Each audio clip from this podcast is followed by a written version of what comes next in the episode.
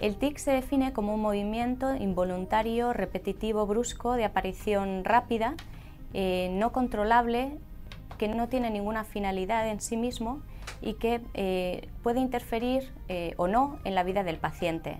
En el caso de que interfiera en la vida del paciente, debido a que los tics son llamativos, pues entonces existen tratamientos específicos para ello. Todo relacionado No es nada ten un 20% de fantasía. Non aceptamos queixas.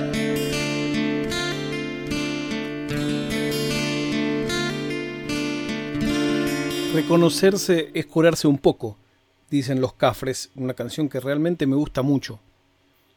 Hace mucho que no escucho reggae, en una época escuchaba mucho, y la gente, como siempre en mi vida, se desilusionaba cuando me ofrecían fumar y decía, no, no, no fumo, gracias. Pero ¿cómo yo estoy todo el día con el reggae? Bueno, está bien, pero no, gracias, no me interesa. Hoy voy a hablar de muchos temas, pero que son uno. Reconocerse es curarse un poco. Yo sé mucho de lo que me pasa.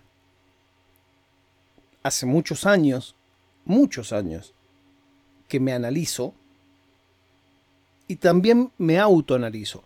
Y alguna vez me dijo alguno de todos los terapeutas que tuve que lo hacía muy bien el autoanálisis, pero a la vez que eso que hacía bien también era la semilla de lo que estaba mal.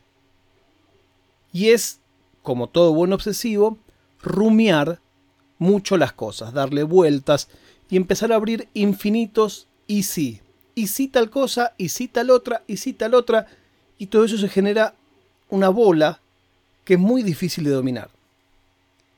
La contracara de eso la encontré alguna vez en el mindfulness, al cual yo le tenía mucha idea porque me sonaba a algo esotérico. Y después aprendí que no, que la meditación no tiene nada que ver con lo esotérico, tiene más que ver con una cuestión de relajación y de autohipnosis. Bueno, autohipnosis sí suena esotérico, pero no lo es. Bueno, tiene que ver con estar más en el presente, no tanto en lo que pasó y sobre todo no tanto en lo que va a pasar, que es lo que más hacemos los obsesivos. Y estar acá, aquí y ahora. Sin embargo, saber todo eso no me libra de mi ansiedad. Particularmente ahora creo que está en el punto más alto de los últimos tiempos. Claro, haberme metido con las criptomonedas seguramente no ayudó. Haber ganado bastante un día, hubo un día que en dos horas gané más de lo que gano por mes cada mes. Y hubo toda una semana en que perdí la mitad de lo que había puesto. Y la pasé horrible. Ahora estoy recuperando recién despacito. Y eso no debe haber ayudado. Pero lo noto en el cuerpo. Hay una cosa en particular que antes hacía un poco y le molestaba a mi familia, y ahora hago todo el día y me molesta a mí. Y es mover las piernas como si fuera correr en el lugar mientras estoy sentado. Es como un taca, taca, taca, taca, taca, taca. Y el otro día me decía mi mujer que desde otro ambiente de la casa se escuchaba mi taca, taca, taca, taca en el piso. Y me doy cuenta que lo hago y paro de hacerlo. Y al minuto lo vuelvo a hacer. Y me doy cuenta que lo hago y paro de hacerlo. Y no puedo dominarlo y me tiene muy preocupado porque cada vez lo hago más tiempo, a punto tal de que me duelen las piernas a veces. Gran parte de mi día lo paso sentado y hay muchas veces que cuando me voy a dormir estoy más cansado que si hubiera jugado al fútbol. De las piernas en particularmente, de los pies. Entonces pensé algunas cosas, como si me pusiera un peso. Llegué a imaginar en la fantasía de hacer una cosa de concreto con el agujero para los dos pies y meter los pies ahí adentro, entonces no poder levantarlo. Pero claro, todo eso no debe ser la solución. Busqué que hay una cosa que se llama el síndrome de piernas inquietas, pero que eso por lo general es más mientras dormís. De hecho, le conté a mi terapeuta de esto.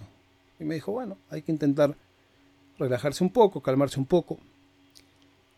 No es fácil en la época de la pandemia